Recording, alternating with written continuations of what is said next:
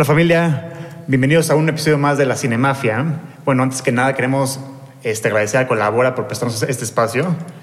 Y bueno, estoy muy emocionado porque el día de hoy vamos a hablar de un tema que me interesa mucho a mí. Vamos a hablar de Martin Scorsese, Brian De Palma, Francis Ford Coppola, George Lucas y Steven Spielberg, cinco directores que cambiaron el rumbo del cine para siempre. Y para ello tenemos una invitada muy, muy especial, Ana Pau Villarín. Ana Pau, gracias por, por aceptar la No, invitación. Un gusto estar aquí, mil gracias por invitarme y más para este tema, me encanta. Bienvenida a la Cinemafia. Hoy eres nuestro padrino. Exacto. Me Y- encanta el título, me encanta. Muy bien. eh, a ver, platícanos eh, qué es a ti lo que te llama la atención de esto que se llama, bueno, muchos consideran fue la generación que salvó a Hollywood, lo llaman el nuevo Hollywood, este, eh, The Movie Brats también les dicen. Sí. Eh, ¿Qué es lo que te llama la atención más de este fenómeno de estos cinco directores que cambiaron al mundo?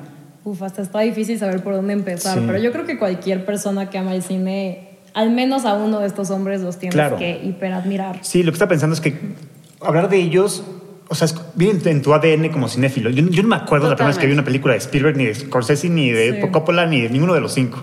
Entonces sí es algo que, que viene de cajón con amar el cine. O sea, Sí, y a mí justo lo gracioso es que sí me acuerdo perfecto la primera vez que vi una película de Martin Scorsese, porque fue Goodfellas. Ah, ok. Y tenía como 13 años y ahí fue cuando empezó mi amor por el cine como Ah. arte. O sea, sí, obviamente a mis 13 años yo no entendía ni los temas ni qué estaba viendo, pero aún Claro. así fue como, mm, siento que estoy Hay algo que- sí, sí, algo diferente. Algo impresionante. Sí, sí. Y pues sí.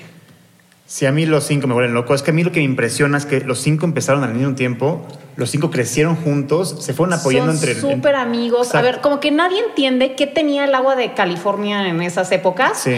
pero salió gente bien talentosa y además Sí, sí. en una generación complicada porque venían saliendo, los 60 fueron una época bien complicada para el cine. Sí. El- muchos estudios se declararon en bancarrota, eh, o sea, el cine creían, o sea, la mayoría de la gente creía que iba a ser completamente sustituido por la televisión. Mucho de esto se aborda justamente en la película de Once Upon a Time in Hollywood de. Tarantino. Entonces, este, este cambio que parecía que iba a venir, que, que el, el cine ya iba a desaparecer. Y justamente, o sea, películas, bueno, muchos atribuyen a, no sé, algo como una película como Easy Rider. Exacto. De haber rescatado y de haber hecho también El Graduado. O sea, todas estas películas que empezaron a salir en los 70s, que empezaron a tener una narrativa mucho más agresiva, más hubo muchísima violencia en el cine de los 70, cosas Sí. que a mí me fascina, por cierto. Sí, sí. Eh, y entonces el cine empezó a ser muchísimo más franco, siento que y eso la gente lo apreció, eran cosas que no se veían en televisión. O sea, ese fue como que el giro, eso fue, siento que lo que ofreció el cine a diferencia de la televisión durante esa época. Claro. Y por eso la, la gente quiso seguir yendo al cine. Sí. Y obviamente pues estos, estos cuates, estos cuates, Sí, los cuates, el tío Spielberg y el tío Stevie Sí, sí. y compañía, eh, bueno, a pesar de que todos tienen un estilo muy distinto, o sea, justo como dices, fueron una generación que, que además hizo cine muy bueno, de gran calidad y muy taquillero. Sí, Sí. no, totalmente. O sea, empezó todo. Coppola y, y George Lucas estudiaban juntos, se hicieron amigos, ¿no? Ajá. Luego vinieron De Palma y, y Scorsese, ¿no? Ajá. Y después Spielberg sacó en esa época una película que se llama Duel, que fue una Ajá, película para televisión sobre un camión que persigue. A, es- habla sobre bullying, ¿no? Y dicen como. Y, y George Lucas escuchó hablar sobre ella y dijo: Este chavito viene con todo, hay que, hay que revisarlo, a ver qué trae, ¿no? Y que George Lucas vio la película y quedó este, este, enamorado de Spielberg, literal. Dijo: Este güey está cabrón. Sí. Y ya lo jaló con, esta, con, su, con su banda. Ajá. Y los cinco fueron creciendo, se fueron dando feedback. O sea, una dinámica entre los cinco increíble que ahorita les vamos a contar historias y datos curiosos sobre, sobre ellos, pero que Yo me vuelan la cabeza. Sí, sí. que George Lucas y Steven Spielberg se conocieron en casa de Francis Ford Coppola que, porque hizo una, una como viewing party de la película esta de Duel o. The Final Duel o The Duel. Last Duel, the, Final, no sé cómo No, se Duel. Es que tienen sí. distintos nombres. Sí, Entonces, eh, Fra- Francis Ford Coppola en su casa hizo, hizo esta reunión. George Lucas fue como invitado de Francis Ford Coppola porque a Francis Ford Coppola le había gustado mucho una película chiquita que había hecho George Lucas que se llama THX. Ajá, sí. Este, y entonces lo, lo invitó y que George Lucas, o sea, pensaba quedarse de que cinco minutos a ver cómo estaba el pedo. sí, Y quedó maravillado con la Sí. película que habían hecho. En ese entonces, Francis Ford Coppola era el único que estaba, o sea, ella, él ya tenía su compañía. American Soul sí. Y, y además, no, no, no sé si ya había escrito Patton, pero, o sea, él era el único Sí, que, de, todos, era el único que ya, ya era como un filmmaker. Sí. O sea, todos los demás estaban haciendo como sus primeros pininos, pero Francis Ford Coppola ya era como, to- Sí. o sea, Ya estaba bien, bien, bien integrado en la industria. ¿no? Sí, justo. Y de hecho fue Francis el que hizo la película de George Lucas, la primera. O sea, con su casa Sí, productora. La de el productor de THX, ocho cosas. Sí, es, es un- es como un episodio de Black Mirror, esa película. Sí. Es, es del estilo, más o menos. Es, es buena y eso justo puso a George Lucas en la lupa de todo el mundo y, lo- y todo el mundo lo respetaba por esa película. Y luego llegó de George Lucas American Graffiti, que se me hace una Uy, película A mí es extraordinaria. favorita de George Sí. Lucas, definitivamente. Y luego, ya después, más tarde vino, vino Star Wars, que de hecho, este, cuando la, la primera vez que vio Brian De Palma la película, le cagó y dijo, esto no se entiende nada, no sé qué chingados. Pero fue la idea de Brian De Palma, los créditos iniciales, para que dé un contexto del Sí, mundo antes de empezar la película. No, Entonces, y eso se volvió un sello, o sea, eso transformó Sí, la. imagínate. Pero eh, qué bonito cómo Sí, se han dado esta retroalimentación cabrón, y cómo, se, cómo entre todos ha- Sí. han tenido este, eh, pues sí, este feedback para hacer sus películas mejores. competencia, es como, sí, claro, pues, amamos el exactamente. Todos estamos en el mismo barco. o sea, sí, pero no, también había competencia porque Scorsese llegaba con Goodfellas y decían, puta madre, este güey hizo algo cabrón, ahora tengo que yo, yo echarme E.T. Sí, exacto. E Eh, ese tipo de entonces- competencia sana Entonces, te exactamente. Hace como, como Sí. mejorar. Y- en y, también cuando tenían problemas en, en sus películas, acudían entre ellos para sacarse de ellos. Por ejemplo, hay una historia que me fascina de ellos, que Brian De Palma cuando estaba dirigiendo la secuencia final de, de Scarface, Ajá. puta, como que se estaba complicando la acción al final porque había mucho desmadre, mucho, mucho disparo, mucho efecto práctico y así. Dijo, puta madre, ¿cómo le hago? Ah, pues voy a llamarle al maestro de, de esto. Y marcó a Steven Spielberg. Y Spielberg fue el que dirigió la escena más mítica de la película de Say Hello to My Little Friend. Ay, esa la dirigió. Spielberg. Eh, o sea, increíble eso, pero obviamente como second unit, Ajá, y, sí, sí. pero Ajá. cumpliendo la visión Ah, de, de, de ajá. Brian De Palma. Pero qué chingón que había ese compañerismo y que, que entre, entre ellos, ¿no? Que, Sí. que, que sus películas crecieran. Y, o sea, me Y encantan es los que sí cinco. está sí. cañón. Y creo que mucha gente, también más de nuestra edad, como que no tenemos tan claro lo fuerte que fue su colaboración, porque George Sí. Lucas también fue second unit en El Padrino, o sea, nada Exacto. más. Sí, Y es sí, como sí. ni siquiera lo hubiera hecho si no fuera por George Lucas. O sea, Francis dijo como, no, yo no quiero hacer esto, y no sé qué, y George, a ver. No sabes lo que Yo estás diciendo, Ah. hazlo, y Francis como, "Ah, bueno, va. Y Sí, pues sí. vean, o sea, ¿qué seríamos sin El Padrino, sin esos No, sagas? literal, sí, sí. No, y también por decir, Brian De Palma fue quien le presentó a Martin Scorsese a. Ay, ¿cómo se llama? A, a Paul Schrader, que Ah, fue el ya, que es el que Ah, escribió claro, el ya está. este, Taxi, Taxi Driver. Driver. Sí. Y, o sea, le presentó también a, creo que a, a John Casale. O sea, Brian De Palma Sí. también fue como un gran conector para ellos. Sí, sí. O sea, y les presentó muchísima gente porque él también ya estaba muchísimo más ah, pues, avanzado en conectes en, Sí, sí. en Los Ángeles. Entonces, cuando llega Martin Scorsese, que estudió en NYU, se muda a Los Ángeles para probar suerte como en, en, pues ahora sí que en la meca del cine. Sí, sí. Y, o sea, su primer contacto, bueno, uno de, uno de sus primeros contactos es Brian De Palma y le presenta a esta gente. Y entonces, justo Sí. así eh, se empieza a hacer como, pues, esta, Esta, esta banda. esta sí. banda. Esta Ajá, mafia. claro. Sí, Es, es esta cinemafia. cinemafia. así nos pasará a Hay, nosotros hay- hay un documental que se llama Spielberg, tal cual. Ajá. Que Ah, hay, hay un, no sé si es una Super 8 que traía Spielberg, pero está grabando y voltea la cámara y salen los cinco cabrones jugando billar. Como, güey, los cinco de ustedes hicieron leyendas. Tú le dices como, Martín, este, este, sonríe a la cámara y Martín sonríe a la cámara. O, o Brian Ay, Palma, no, cuando, cuando le pegas la bola, levanta la cámara. O sea, está dirigiendo a los mejores directores de, de esa época, literal. O sea, se me hace increíble. Imagínate estar ahí, o sea, no, no, por eso. Es que los cinco la armaron y se hicieron leyendas. O sea, no solamente, no solamente la armaron, se hicieron leyendas del cine y cambiaron el cine para siempre los cinco. Claro. No hay ninguno que no. Claro. Los cinco por, por, por igual, literalmente. Bueno, y también, o Sí, sea, sí. tienes que considerar los, los mentores, ¿no? Sí. Porque, por decir, no puedes olvidar que el mentor de Martin Scorsese fue Cassavetes. Claro. O sea, Sí, bueno, John no, Cassavetes fue el, el- su mentor. Sí, O sea, claro. nada más y nada menos que el creador del cine realista. O sea, él fue el que lo tuvo bajo su ala. Su ala, sí. Y, este, y pues le enseñó muchas de las cosas que sabe Martin Scorsese hacer ahora. Sí, Sí, claro. justo ellos hicieron lo mismo. También se agarraron ahí a sus pupillos. Digo, no habría Paul Thomas Anderson sin Claro, estos hombres, Danny. Boyle. Bueno, ¿quién? Todos Claro. están Sí, exacto. han sido influenciados Sí. de alguna forma por alguno de los cinco. Y es que pues tienes de dónde escoger. Claro. Te interesa más la ciencia ficción, bueno, a ver, Steven Spielberg, Spielberg, George Lucas, el realismo, ahí tienes a Scorsese, o sea, Totalmente. estos hombres de verdad Sí, sí. no fallan. Sí. Así como nosotros recordamos, a, bueno, ellos recordaban a los, grandes- maestros tipo Kurosawa o Bergman así, nosotros vamos a recordar a, a- a ellos así, yo, yo diría, o sea, como las grandes leyendas del cine, literal. Y que también recordamos de- a Kurosawa claro, y a. Pero Sí. ya un- una generación más moderna. Sí, por claro, así. claro, claro. Sí, estos son como los nuestros. Exacto, ¿no? sí, sí. Como crecimos con ellos. Exactamente. Estamos Sí, sí, es lo que aprendiendo. me y que refiero. sigan vivos y sigan haciendo cine a mí. Es lo cabrón. Y lo O sea, Steven es- Spielberg sí. nominado al Oscar este año. Claro. No, Steven Spielberg. Wow. No, es que todo. Bueno, desafortunadamente ya no está tan activo Francis Ford Coppola. No. George Lucas ya se retiró, eso- básicamente. eso lo quiero comentar. Creo que Star Wars fue un arma de doble filo muy cabrón para George Lucas. Creo que ese güey Sí, traía mil historias que contar. Lo demostró en THX y en American Graffiti. Y Star Wars lo convirtió en un empresario en vez de un, un- director de cine. Entonces, Sí, Francis Francis Ford esas alturas Sí. ya, ya existe Indiana Jones, ya te vale madres, ya. sí, pero tenía mu- yo, como director tenía mucho que contar George Lucas. Yo estoy seguro. Sí, yo también creo que tenía Sí, más sí, que dar. Y sí. justo en una entrevista lo dijo Francis Ford Coppola. No sé si haya hecho mucha gracia a George Lucas, pero que dijo, como a mí me da un poco de tristeza que haya hecho Star Wars, porque siento que teníamos más que hacer los dos Claro. juntos. Y Sí, es sí. como- Sí, pues no, no dirigió Lucas- ni la, se- ni la, bueno, ni el episodio 5. Exacto. No. Y se suponía O sea- que iba a dirigir Apocalypse Now. O sea, le dijo Francis Sí, Ford Coppola, como a ver, ve a hacer Star Wars cuando regreses. Puedes dirigir Apocalypse Sí. Now y pues ya nunca regresó. Sí, sí. Ve lo que fue Apocalypse Now, pero sí, unas por otras. Digo, también Sí. creó el universo, uno de los universos más adorados No. por el mundo. Así No, o que sea, cabrón, eso tampoco cabrón. puedes decir pobrecito. No, no, para nada. Está súper Y le orgulloso. pagaron pero- cuatro mil No, millones de bueno, o dólares sea, vendió. Lucasfilms en, a Disney en la, el 4 anal mil millones de dólares. Es una locura. También justo hablando de ahorita que mencionaste Indiana Jones, hay una historia que me encanta de justo de Spielberg también. Spielberg hizo una película que se llama 1941, que fue una mierda, o sea, tanto en taquilla como en crítica. O sea, es una sátira de la Primera Guerra, Segunda Guerra Mundial, perdón. Una comedia desastrosa, literal, o sea.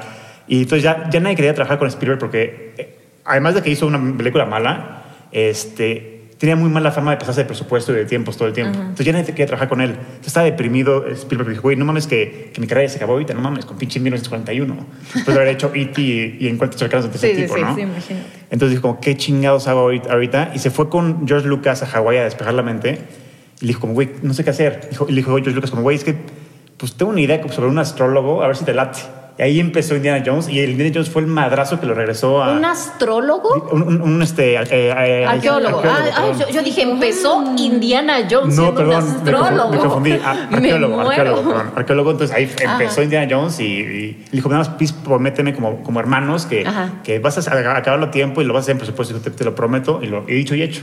Entonces ya ahí otra vez volvió a despejar, a despegar la, la carrera de Spielberg. Entonces me encanta ese compañerismo y, y amistad y hermandad que había entre los cinco, literal. Sí, qué bueno que Sí, sí, se la cumplió, porque luego sabemos que trabajar juntos como amigos no es lo mejor Sí, que pero- hacer. Pero a ellos, ve, Les funcionó muy bien. les ha funcionado muy bien. Pero justo ahí fue cuando George Lucas, al ver que, que, que Spielberg estaba dirigiendo su bebé, dijo como puta, quiero dirigir otra vez. Y es cuando él decidió hacer las precuelas de Star Wars, que fueron para muchos un tropezón en la, en la carrera de, de George Lucas. ¿eh? Sí, sin comentarios. Con las precuelas Y bueno, también el que vemos muy desaparecido es a Brian De Palma. Sí, también, no ha hecho nada sí. relevante últimamente. Sí, qué lástima, ¿no? Qué lástima. Sí. Pero sé que va a regresar Francis Ford Coppola. Con Sí. todo lo que ha ganado vendiendo sí. vino. Que buenísimo, por cierto. No lo- si- no lo he probado. Buenísimo. Si lo pueden probar, háganlo. Y ahora, gracias a eso, ya va a ser su Passion Project. Porque ven que el último Passion Project que hizo lo dejó en la bancarrota. Ajá, sí. Que es por eso, que por Francis Ford. Coppola es que es un clavado. Ese güey vende todo con tal de sacar sus películas. Sí. O sea, para Apocalypse. Now también fue un rodaje súper sufrido. Sí, claro. Sí. O sea, y, y no le importa y se va con todo Sí, y la verdad es, es muy admirable eso. Y a- a- bueno, para la edad que tiene, bueno, justo acaba de recibir su estrella en el Paseo de la Fama de Hollywood. ¿Cómo es posible que no la tuviera? ¿Me ¿Alguien me Es explicar? inexplicable. Me- Merece, No, merece no que todos están ahí, literal. O sea, literal, es, es el nombre que más merece una, una estrella, literal. Eh, eh, los cinco, literal. Sí, yo Pues sí me sorprende diría, que hasta ¿eh? ahorita. Sí, sí, sí. Está cuando hizo Apocalypse. Now o algo así. No hasta ahorita, no. Sí, bueno, pero pues al final Hollywood este, Sí. actúa de maneras misteriosas. También, ¿cómo te explicas que Martin Scorsese se ganó el, o sea, el Oscar a mejor director por una de sus películas Sí, The Departed, más X? O sea, de verdad, digo, con todo respeto, me No, encanta claro. The Departed. No, sí, Me encanta. Me sí. pero la verdad es que Pero no es el tipo Goodfellas, venía Driver, dirigiendo, o sea, Claro. películas legendarias. Totalmente. O sea, Goodfellas, eh, o sea, todo, todo lo que ha hecho Martin Scorsese es como... Sí, sí, sí, estoy de acuerdo. Justo, y ahí te das cuenta, porque a mí me encantan los Oscars, yo los adoro, me encanta verlos todos los años, no me los pierdo. Sí. Pero sí luego dices, ay, qué decisiones Ah, claro. toman. O sea, Sí, así que sí. sí dices, no, no puede ser. Y más cuando ves hacia atrás y dices, ¿cómo es posible que Martin Scorsese no tenga todos los Oscars Claro. del mundo? Pero digo, sí, cuando se lo ganó fue un momento muy lindo, justo que estaban Sí, estos eh, amigos como... Ahí es cuando te. la verdad ese es uno de los momentos que me hacen pensar que no es tan secreto quién va a Sí. ganarlo. O sea, No. Sí, eso se vio muy planeado. se vio muy planeado. A ver, el, el Oscar a Martin Scorsese se lo entregaron los Sus amigos. compadres. O sea, Claro. justo estos, estos personajes. Estaba Spielberg, estaba, estaba, creo que los cuatro, ¿no? Sí. Brian Palma, George Sí, Lucas sí. Y, y este.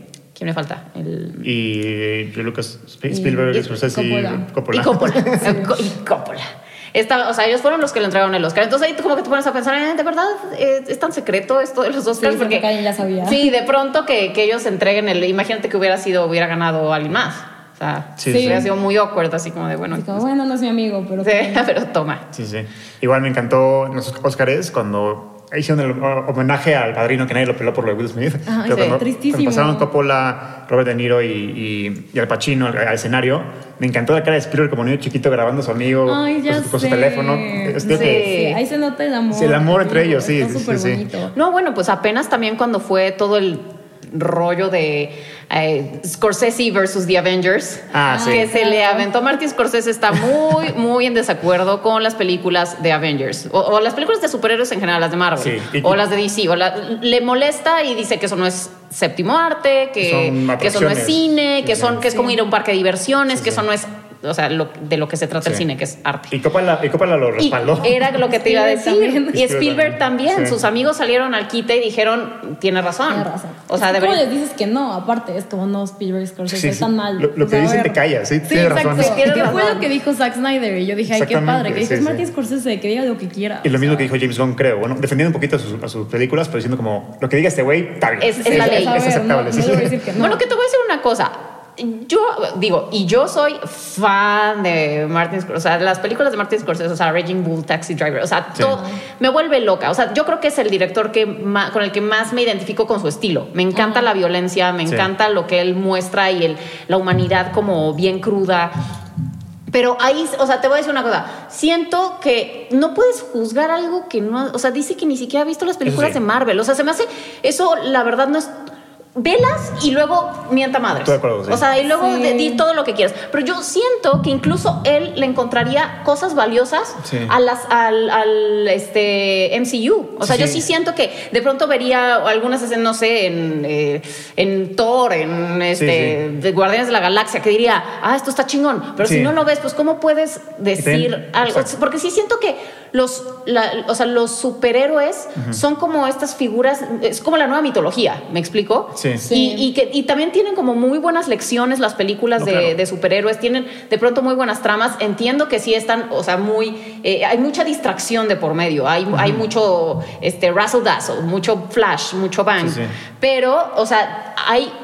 Hay personajes también bien complejos, o sea, como Sí, que sí. sí siento que tienen su carnita si se la, o sea, si lo ves con ojos de, Sí, sí. Sí. o sea, intentando encontrar todos, todas Y también, esas o sea, por virtudes. otro lado, también está haciendo que la gente se vaya al cine emocionadísima, que, que haya conversaciones sobre el cine, que, que la gente le grite a la pantalla de la emoción. Y eso es la pelea que todo el mundo estamos busca- buscando al final del día, ¿no? Que- Hasta Sí, tener sí, una sí. emoción en la audiencia, que la gente vaya al cine. O sea, sí es un poco- Experiencias, por decirlo así, ¿no? Sí es un poco decepcionante el hecho de que cada vez hay menos películas de, o sea, pues un poco más artísticas Sí. en las Sí. salas y que todo estaba rotado por la nueva de este de DC o de Marvel. Eso Sí, es un poco, o sea, o de Disney, o sea, como Sí, que claro. sí se te rompe un poco el corazón porque dices, o sea, apenas yo fui a ver la película esta competencia oficial en la que sale Sí. Penélope Cruz con Antonio Me Banderas. encantó, me fascinó. Yo decía. ¿cómo es posible que esta película no está en todas las salas del, o sea, Liter- literal estaba en una? La película es brillante, literal. Brillante, brillante, brillante. Yo salí, dije, esto. Yo no esperaba Por mucho. esto vengo al desde que me dije, salí- esto me va a encantar, Sí, sí, sí, o sea. me salí. O sea, yo iba a ver a fascinado. Penélope Cruz, a Penélope Cruz y Antonio, que los amo.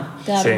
Pero o sea, no esperaba el peliculón que vi. No, increíble, Sí. sí. Y sí, y sí es como un poco, te digo, te, te rompe el corazón decir, Sí. ¿por qué está en una sala? ¿Por qué está en una sala y, y de pronto llega Spider-Man y está Pues, en ¿Sabes toda la quiénes son, cartera es la, la ¿sabes misma quiénes son los pioneros de todo este desmadre que estamos viviendo ahorita en el cine? George Lucas y Steven Spielberg, porque ellos fueron los que inventaron los blockbusters. Porque antes los- el cine era más de los directores que los productores, o sea, tenían más libertad, por decirlo así, hasta que llegó George Lucas y, y, y Jaws y, luego el madrazo de Star Wars. Los productores dijeron, no mames, aquí hay mucho, mucho Sí. dinero, ahora hay que tomar nosotros control para que hagamos más Star Wars. Sí, y que claro. se en, Sí, o sea, yo no millonarios". creo que George Lucas lo haya hecho como a No, propósito.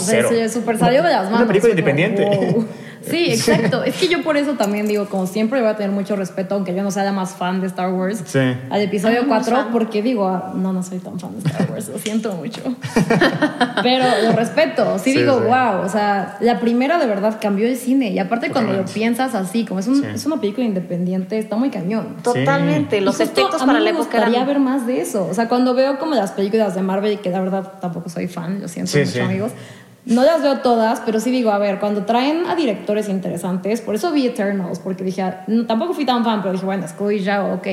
Y eso sí digo, capaz si tuvieran más libertad de los estudios, podrían hacer cosas impresionantes. Sí, claro. Y más, digo, yo también me gusta Disney como a todo el mundo, Sí, sí. pero si dices, a ver, pues siendo una compañía para niños, obviamente le ponen restricciones, que es justo lo que estos hombres que cambiaron Hollywood no querían. Sí, claro. Imagínate Totalmente. qué buena sería una película de, no sé, Avengers, con toda libertad creativa del mundo. Sí. O sea, imagínate que Martin Scorsese pudiera dirigir una película de Avengers como él quisiera. Claro. Bueno, que él fue uno de los asesores de Joker. Sí, al fue- fue- principio. fue Al principio. Fue al principio, Sí, sí. pero, Sí. pero se nota el sello de Martin Scorsese. Ah, Joker es un King híbrido. Joker es un híbrido entre Taxi Driver y The King of Comedy. sí. O sea, todo eso No, es- malo si no hubiera estado Scorsese involucrado porque Exacto. los demandas, ¿Qué cabrón. dices? A Sí, sí, sí, sí, sí. Son plagiadores, literal.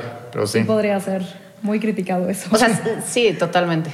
Sí, pero también eh, siento que de pronto hasta se escucha como en las películas de Marvel y en las de DC, como que la voz del productor, así como de eh, que exploten más cosas. Ya sabes, como que Sí. de pronto siento que, que- que están obligados a entregar como mucho show y, y tal vez dejar un poco más de lado los, las motivaciones de los personajes y todas estas cosas que también Sí. importan.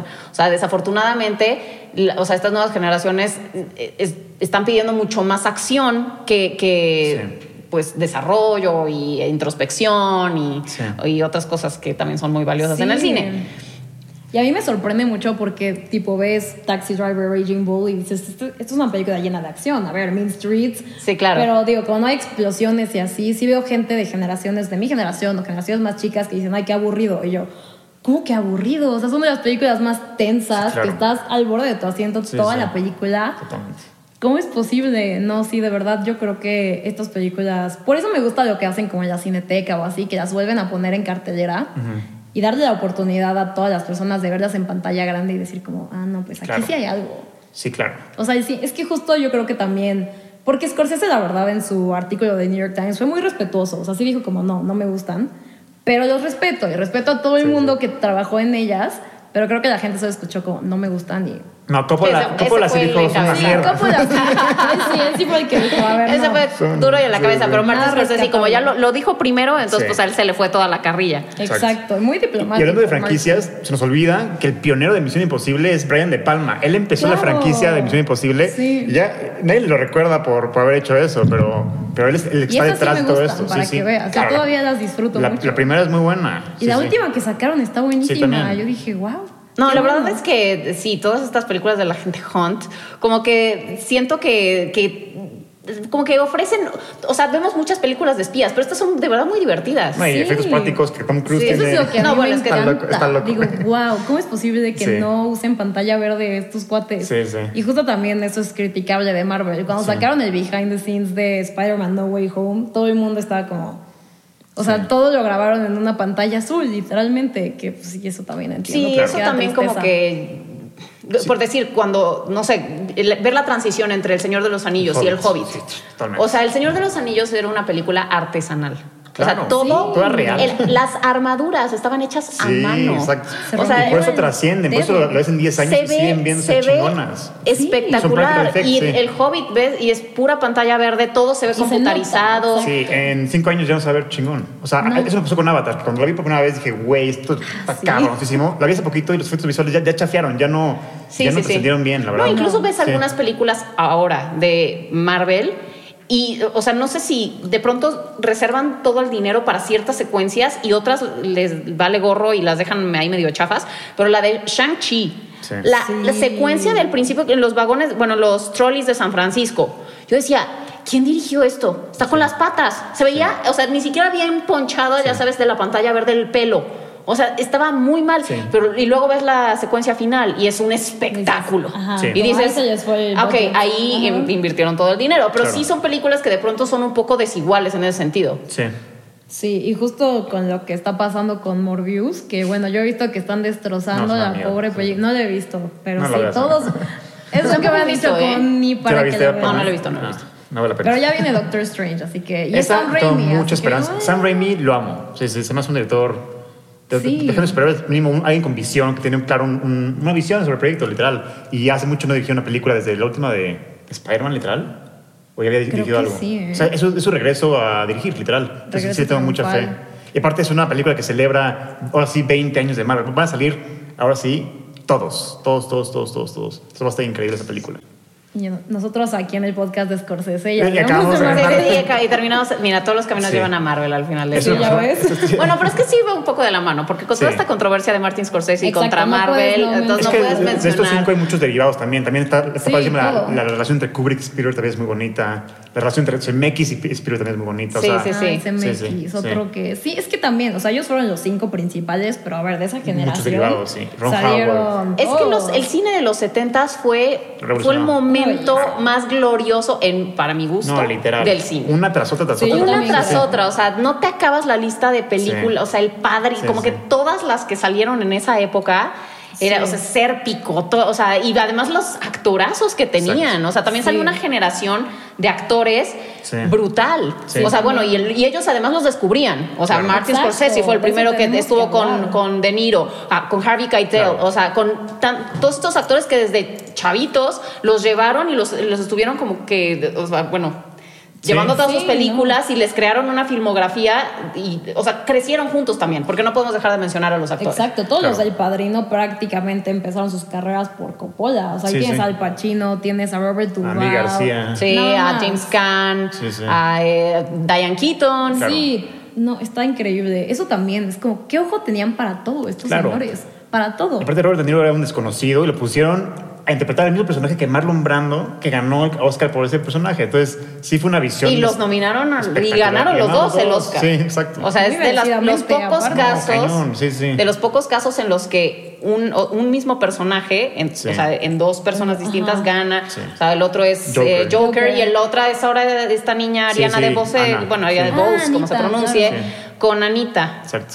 No, sí. Y de hecho, pregunta controversial. ¿Cuál les gusta más? ¿La primera del Padrino o la segunda? A mí la primera. A mí la primera también. La, Ay, prim- no, la primera me, vuelve loco así, pero mal. O sea, yo me sé hasta fa- o sea, frases de las... Es- es- me sé los diálogos, o es, sea... mi, es mi top 3 de la vida, yo Es que creo. Yo- sí, yo también sí. creo que. Y, y algo a mí que me encanta del padrino, porque, o sea, he, he conocido gente que piensa que Once Upon a Time in, in America es mejor. No.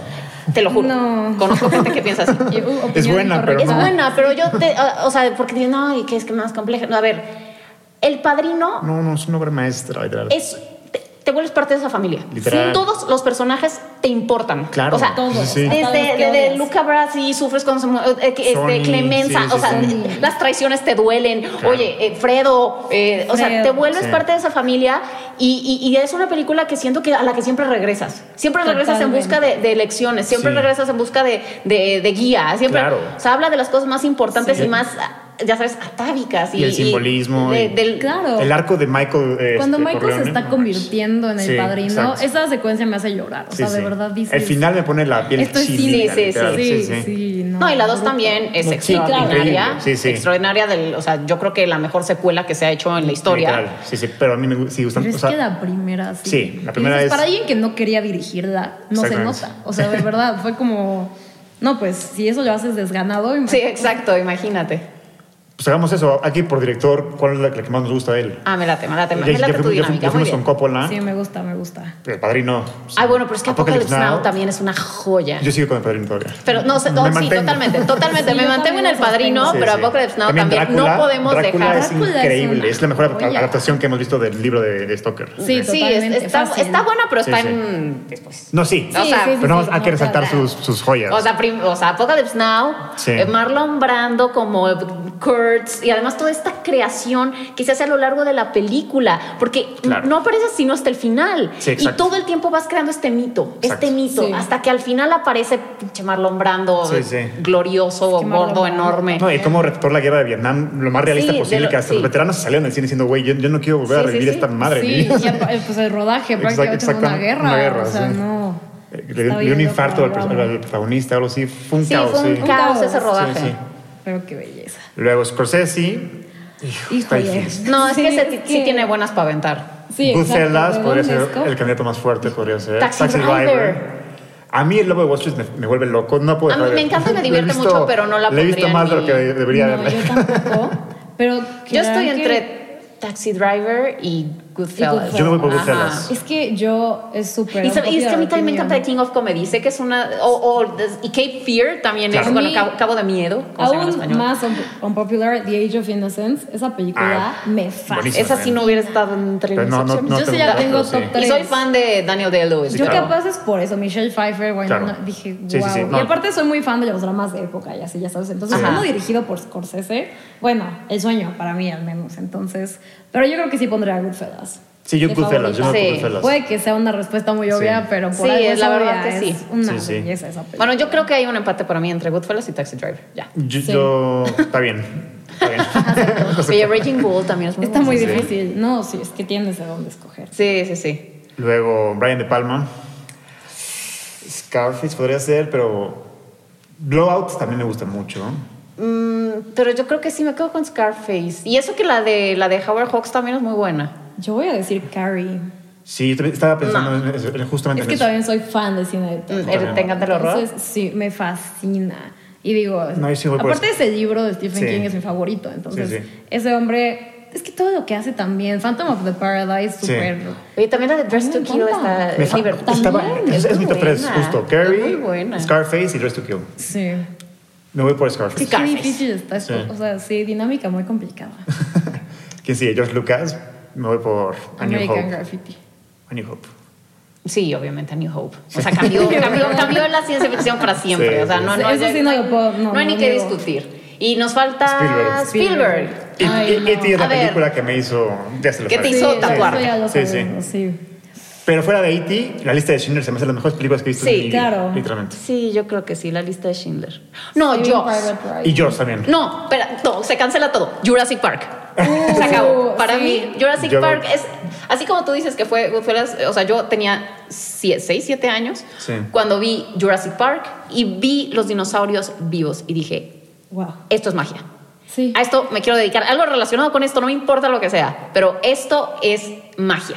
Sí. Y, o sea, no podía creer lo que estaba viendo. No, y, revel- y, y- y, o sea, evolucionó la tecnología en el cine. Los, los dinosaurios son hechos Era- compu por primera vez. Ah, exacto. Bueno, y también, pero también se usaba mucho Mechatronic. Sí, ¿no? fue una combinación Sí, de las dos, el pero. Una. Spielberg necesitaba que los dinosaurios en cier- ciertas secuencias corrieran. Y no hay ni un pinche animatronic que haga eso. Sí, no, no, claro no, que no. no. Sí, claro. Entonces dijeron, ¿qué Pero se sigue viendo muy bien. o sea, yo la verdad muy bien. siento No, que. sí, por eso. No sé qué tenían también los efectos de esa película, pero la Sí. veo hoy y no ¿Y me, no me?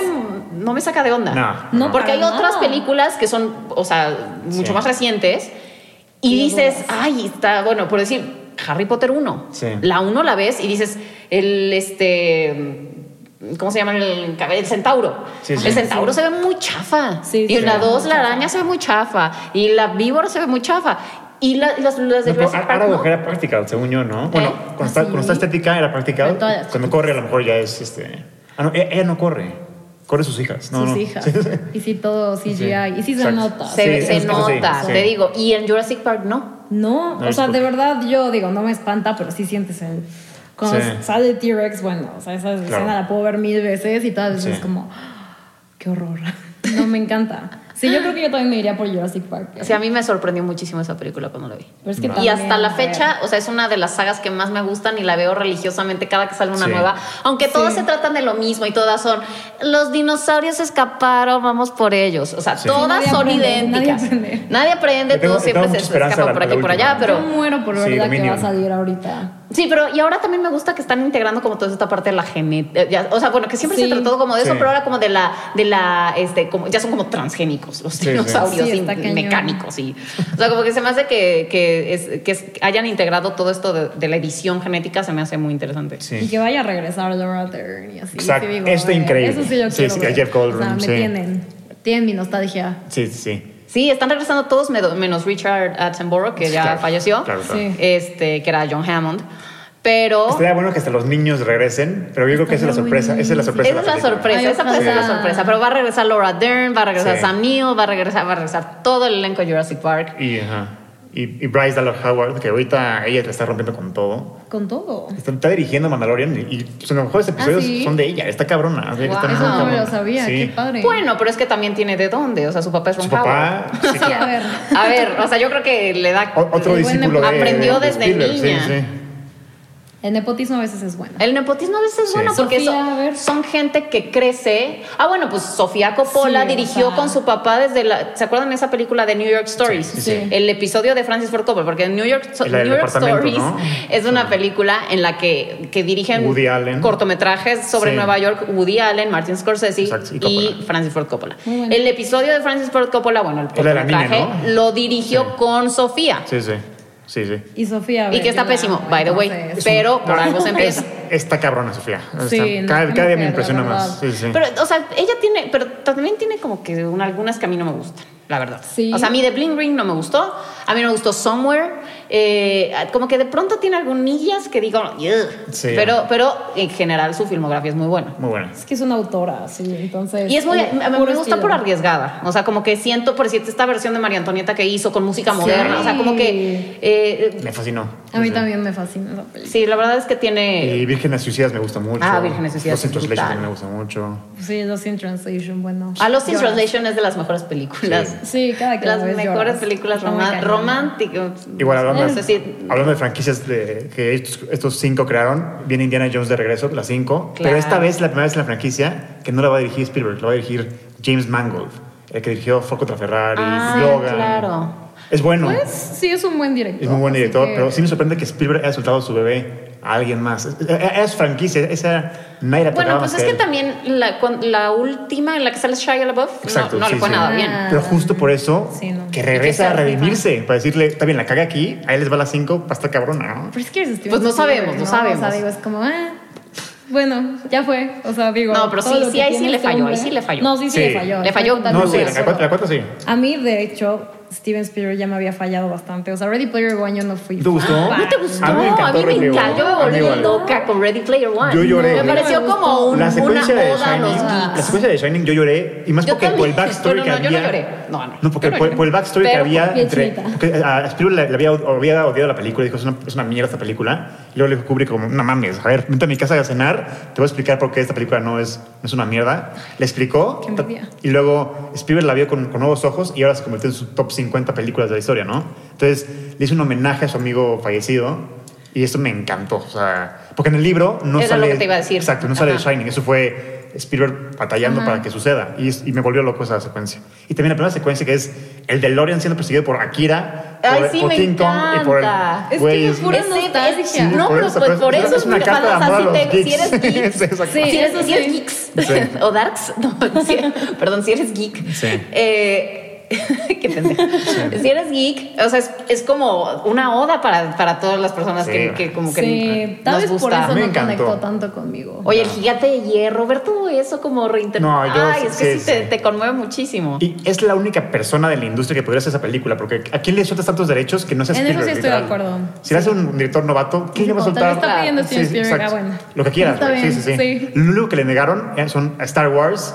Él quería poner las X-Wing y todo eso. Ajá. Y Disney le dijo que en él, que ni madres. Bueno, es que cuando las cosas son de Disney ya. Sí, salió. Disney. Ah, pero, pero a Spielberg se lo No da. ser. es Spielberg. Es Disney. Es Disney. Sí, Pero, o sea, creo que ahí Pero sí, en un juego de Pero fuercitas. Spielberg sí, mm. sí logró hacer algo.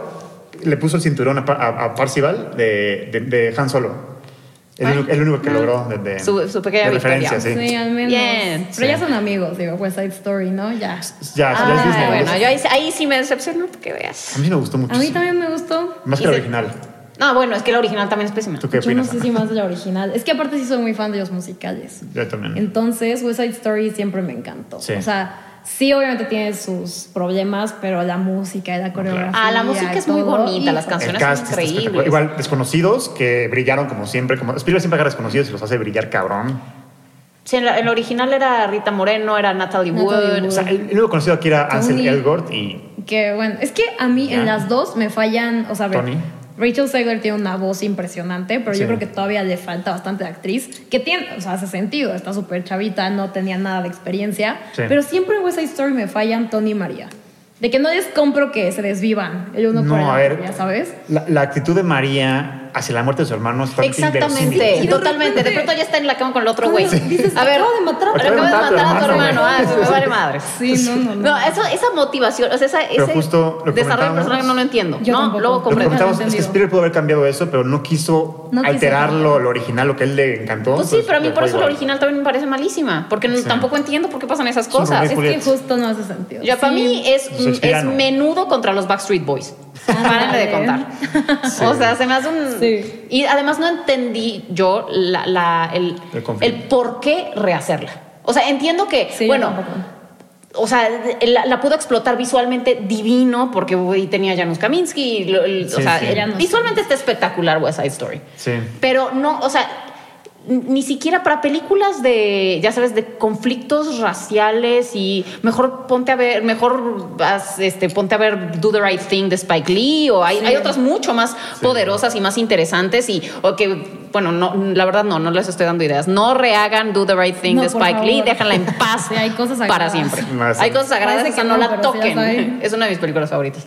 Este, pero, o sea, como que no, no lo sentí actual el, el conflicto de, o sea, el Sí. conflicto racial de, o sea, Sí, sí. no sentí que se tradujera y ni que fuera tan vigente la forma en la que está manejado ahí a la, a la actualidad. Entonces no entendí Sí, el es algo remake. como que con lo que ya no nos identificamos tanto. Ajá. pues. Y creo que tipo In the Heights lo hizo un poquito mejor. O sea, no Ah. tan dramatizada la obra. Sí, la sí. película. No, la película, eh. Otro, sí, otra cosa, pero. Es de John Chu, ¿verdad? Sí. Yo- digo, me cae bien él, me gustó Crazy Sí. Rich Asians, pero no Pero me es- impresiona, ya sabes. Sí, sí. pero sí. yo también no entiendo. Digo, yo sé que era también su passion project, lo Sí. quería hacer, entonces qué padre. Y visualmente es una joya. Claro. Pero sí, yo también dije, podría haber hecho otra cosa, siento. Y ya, aparte, digo, Pues ya Dios no lo quiera, pero pues ya todos están medio al Sí. final de su carrera, entonces dices, ¿con qué Sí, quieres sí. acabar? Todo un tema. Yo creo que Spielberg va a ser como tipo un Clint Eastwood que va a seguir hasta su último día. seguro, trabajando. seguro. Qué bárbaro Clint. Eastwood. Sí, sí. Bueno, pero la- ya la, la última que lo vi en la de Cry Macho, híjole, Ah, yo ya sentía que se partía en dos. Sí. Y me rompió el corazón, porque yo sí hay alguien que me encantaría conocer antes Sí, de que sí. estire la pata, es a Clint Eastwood. O sea, es de los seres humanos que más admiro en el mundo. Tiene 91 Sí, años y se ve 91 entero. años bueno, y sigue. Pues no, ya no, ya no, pero, Pero qué chingón, sigue a los vigente, 91 sigue trabajando. No manches. Te- Sí, te el quisiéramos sueño. todos, sí, sí. Exacto, eso Sí, no, la verdad, mis respetos. Sí, Clint sí. Eastwood, no te mueras. Es ese es el amor por el cine. Claro. O sea, que te y lleva me cuentan seguir. que le vale madre la continuidad, de que señor se le metió el sol y ya no machea la toma. Me vale madre, sí, sigamos. No ya, lo hace por, por amor, Por le vale amor madre al como cine, quede. Sí, Él sí. quiere seguir trabajando. sí, sí. Pero sí, la verdad Así es veo a que- Spielberg, de- retirándose Sí. hasta su último momento. Pero tú qué piensas, Al- porque hay veces que es mejor retirarte cuando estás en la gloria, a que de pronto, o sea, yo la verdad, en, o sea, no sé, tal vez en el lugar de Clint Eastwood me hubiera retirado unas tres anteriores, ya sabes. Sí, yo también, ¿eh? Bueno, Antes de empezar a hacer cochinaditas. Entonces, o sea, no sé. Pero Híjole. pues capaz no puede. No o sea, de verdad es como no Ya, que es su vida, es que- es que eso sí, como dicen, el escritor necesita escribir. O sea, no, Sí. no eres, Sí. de- tienes una necesidad de hacerlo todo el tiempo. O sea, y supongo que Sí. también pasa lo mismo con el cineasta. O sea, no puedes dejar de hacerlo. O el que Exacto. canta. O sea, es. Y a, a rendirte y dejar de trabajar, tu cuerpo es como que se empieza a, a rendir también y ya como que, pues, como que pierdes también vida rápido, por decirlo así. Spielberg y Clint Eastwood siguen tan activos, tan chingones porque siguen haciendo lo que les gusta, siguen apasionados, siguen como si fuera su tercer proyecto. ¿entiendes? Claro. Sí, eso con esa pasión, con cañón. ese amor al cine, con... Sí te conté de esa vez que conocí a Spielberg. Sí, sí. Ah, sí. Nunca había sentido hasta ese momento. Lo conocí en TED, que son unas conferencias que supongo a Sí. haber Ajá. escuchado, pero hacen un TED Global, que es como el TED real. No, los TEDx no son un TED, en realidad.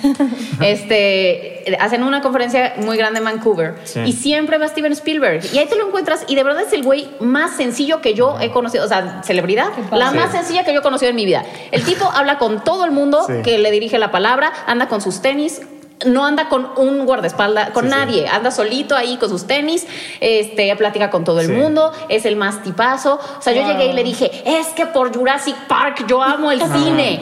Y el, el otro, ah, sí, súper bien, ay, gracias, no sé Sí, qué, nos sí. tomamos una foto No juntos. actor dijo que conocer a. Spielberg es tan buen pedo que parece que es alguien que trabaja para Spielberg en vez de Spielberg. Totalmente. No es de esas personas que no sabes, o sea, si no te, si no sabes que es Steven Spielberg y es famosísimo, pero si eres un marciano y no te dicen que es famoso, no lo- nunca te enteras. O sea, porque no, actúa con, o sea, no tiene esta aura de fama, de celebridad para Sí, claro. nada. Es un tipo normal. Sí. Y eso es la gente bonita, la que vale la pena, sí. es grande y sencillo. Totalmente, totalmente. Sí, sí. No puedo pensar en nadie más poderoso en Hollywood que él. O sea, ¿quién, quién? O sea, antes estaba Weinstein, pero... Harvey Weinstein. Sí, ya no, afortunadamente. Pero, Ya no está. O sea, ¿quién- pero fue- era muy, es muy distinto, ¿no? El tipo de poder que tenía Sí, Harvey pues, Weinstein. Que. Pero, o sea, me refiero de que todas las puertas... de bueno, pero sí logró doblarle la manita esa vez que estaba Saving Private Ryan, que ya Ah, lo habíamos sí. comentado, contra Shakespeare in Love Sí, y sí. que ganó Shakespeare in Love Exacto. porque Harvey Weinstein hizo una super campaña de Muy lobby. triste. O sea, a mí En- sí me gusta Shakespeare in Love, quiero admitirlo.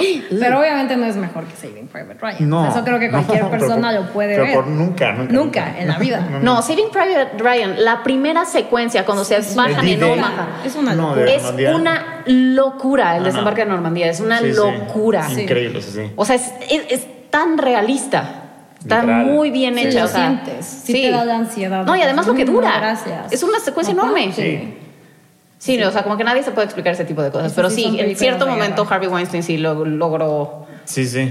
darle sus buenos catorrazos a No, muchos directores nuevos están donde están por Spielberg, porque él los puso. O sea, J.J. Abrams tiene carrera por Spielberg. Sí, la claro, verdad. Sí. totalmente. La neta. Igual muchos actores, muchos directores. O sea, él, él es el, el padre de muchos de Hollywood, El por decirlo así. verdadero padrino. Sí, el Sí, pero yo creo que ahorita el poder está más como que en los productores pesados. O sea, por decirte, no sé quién sea, la verdad desconozco, disculpen mi ignorancia, el CEO de Disney, pero, o sea, esos, güeyes tienen ese todo el poder del mundo. Ese güey le está haciendo Kevin muy mal. ¿eh? Feige también. Kevin ese Feige es- Kevin Feige. Y Kathleen Kennedy, a ver, ¿cómo? ¿no? Es la, es la productora de Spielberg y de Star Wars y todo el mundo. O sea, ella, domina Hollywood también. O sea, pero quien esté detrás de Disney, o sea, Bob. Ellos Están- todo. En la tienen todo Hollywood a sus pies ahorita. Sí, sí. O sea, toda la lana se está manejando ahí, todos los, o sea, todas las salas de cine están Claro. repletas de cosas de Marvel. Pero, pero el genio no es Bob Chapek, es, es Bob Iger. Bob Iger, Iger, fue el sí. que compró Pixar, Marvel y Star Wars. Él, él Ese llevó a Disney visión. a otro, O sea, otro nivel, literal. Y este, de hecho, Bob Chapek lo están odiando mucha gente porque está subiendo el precio del ticket de los parques, porque no está apoyando a la comunidad gay, todo, todo, todo, todo Ah, eso. Eso fue toda Sí, una controversia. Exacto. Sí, es cierto. No, sí. Sí, entonces todo lo que construyó Bob Iger, Bob Chapek lo está. Si yo fuera Bob Iger, lo ahorco. Oye, y qué raro además en este contexto que estamos viviendo que alguien no esté apoyando como las causas. Digo, o sea, Y más siendo Disney, o sea. sí, claro. Sí, exacto. No, pero O sea, y, no. y me parece raro porque yo he visto este en películas recientes de Disney que, que se está como planteando esta, o sea, personajes que tienen como otras eh, orientaciones sexuales y Sí. Sí. O sea, entonces no entiendo, eh, o sea, en qué Está momento raro, él no está apoyando lo- a la comunidad gay. Eternals, todo Sí, porque había, había unos proyectos que dicen, hay rumores que, que lo está cortando. Los de Pixar Exacto, dijeron, sí, los empleados de Sí, sí. Pixar protestaron Que está- y dijeron de que no nos dejan decir gay y no O sea sé que qué. justo, ya tenían toda esa tendencia, este güey está dándole cuello a toda esa tendencia. Mira. Ya venían con, ya venían con Aparte todo. está desde un punto de vista de negocios, es lo peor que puedes hacer, o sea, yo, pero ojalá lo resuelva. Eres una empresa que, que, que aplaude la diversidad. Pues, güey, demuéstralo, cabrón. O sea, O sea, sí, pero te voy a decir una cosa. A mí me gusta que se presente la diversidad cuando surge un poco más orgánica. A mí el force de que o sea, de que en una película, ya ahora en las películas de Disney, de Marvel, o sea, que, que hay como que toda esta inclusión forzada me molesta un poco. O sea, llega un punto en el que Sí. digo, ya no se siente orgánico, ya se siente de agenda. O sea, ya, Sí. no es como Star Trek, que Star Trek fueron visionarios porque era, Sí. era muy multicultural, pero era- sa- porque la historia era así. Claro, porque de porque ahí nadie estaba intentando demostrar nada. Sí. O sea, era parte de la historia. Claro. Y eso a mí me gusta porque tiene alma. Y siento que ahorita ya se vuelve toda una cosa como progresista de agenda, Sí. en la que tiene que haber, bueno, pero alguien con una discapacidad, ah, pero alguien afroamericano, ah, pero un ana- Asian American, pero un este, Sí. latino, pero un Aparte se este, nota, se nota se se forzado. nota A mí la verdad siento que si va con esto y si, y si va en código, ok, va porque así es. Pero ya también siento que de pronto no, no, no, no necesariamente todos los personajes tienen que tener, No. eh, tienen que pertenecer a una minoría. yo creo que Hollywood No. ya, iba de manera natural hacia ese punto, pero luego le intentaron Lo forzar y forzaron, ya o se- sea, no sí, es sí. a la propia necesario. comunidad le gusta. Es Exacto. como, pues así no son las cosas. O sea, Sí, hay- sí, no. Qué cosas. Pero bueno. Pero bueno, ese era un tema muy interesante. Qué bueno que lo tocamos, ¿eh? Sí. Buen punto. Pues bueno, Ana Pau, muchas gracias por venir. Disfruté mucho el episodio, estuvo increíble, la verdad. No, sí, mil gracias por invitarme. Divagamos un ven. poco. Un poco, po- es que hay tantos temas, podríamos haber sacado de aquí 15 capítulos. Es entonces, que hablamos de los cinco que cambiaron, del cine para siempre, entonces se prestaba para, para hablar de eso, de para, para todo, de todos desviarnos. los cambios, sí. Pero Pero bueno, familia, muchas gracias por habernos visto. Nos vemos en el siguiente episodio de La Cine Mafia. Gracias a Ana, Sí, gracias. nuestra padrino de hoy. Un honor. Bye. Bye.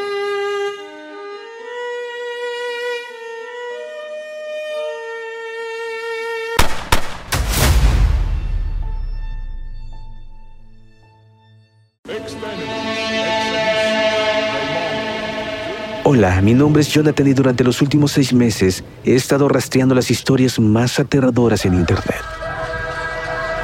Desde padres poseídos por demonios hasta mecánicos asesinos.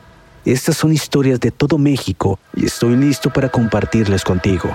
Escucha archivos perdidos en Apple, Spotify o donde sea que escuches tus podcasts.